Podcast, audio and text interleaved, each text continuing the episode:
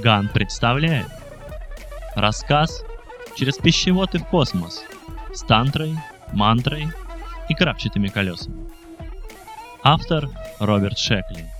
Читает Григорий Неделько.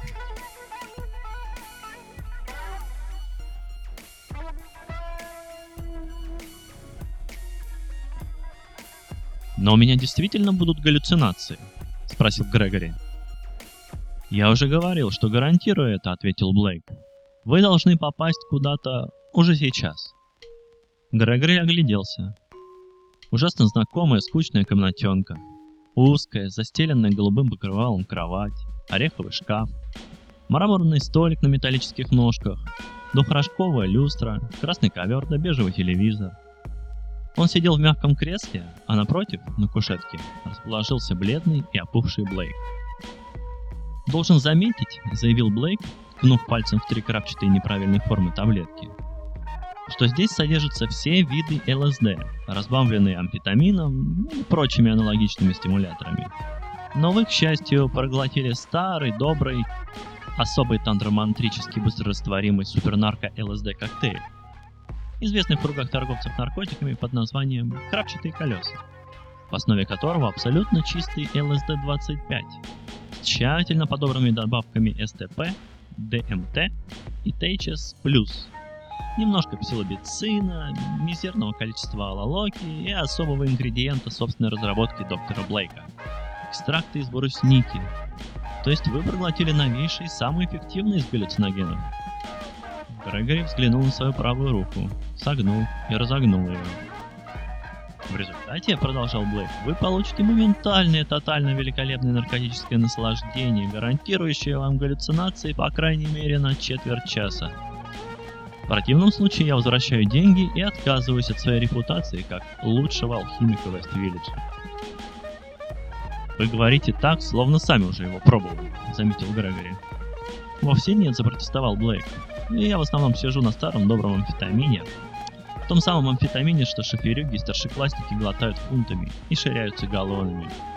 Амфетамин не более чем стимулятор. С его помощью мне работается быстрее и лучше. Я должен создать собственную мощную наркоимперию между Хьюстоном и 14-й стрит. После чего быстренько дать тягу до того, как совсем сожгу нервы или влипну в разборку с наркоманом а потом вынырнуть где-нибудь в Швейцарии, где я буду балдеть на шикарных курортах, в окружении ярких женщин, толстых банковских счетов, быстрых автомобилей уважаемых местных политиков. Блэк на миг умолк и подергал себя за верхнюю губу. От амфетамина, конечно, появляется некая высокопарность, сопровождаемая многословием. Но этого не стоит пугаться, мой дорогой новоявленный друг и уважаемый покупатель. Мои чувства и ощущения нисколько не притупились, и я в полной мере способен взять на себя роль гида в том сверхколдовском мире, куда вы сейчас вступите. А сколько времени прошло с тех пор, как я принял таблетку? Поинтересовался Грегори. Блэк взглянул на часы.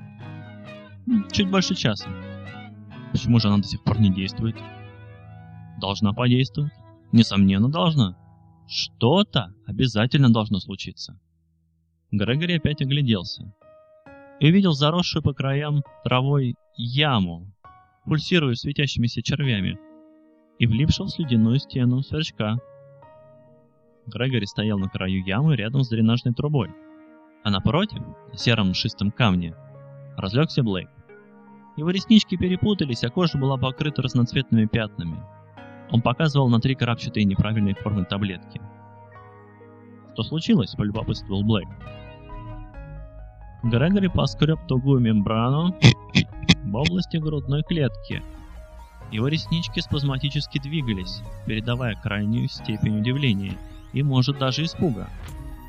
Он вытянул щупальце, посмотрел, какое оно длинное и упругое, затем согнул его пополам и медленно разогнул.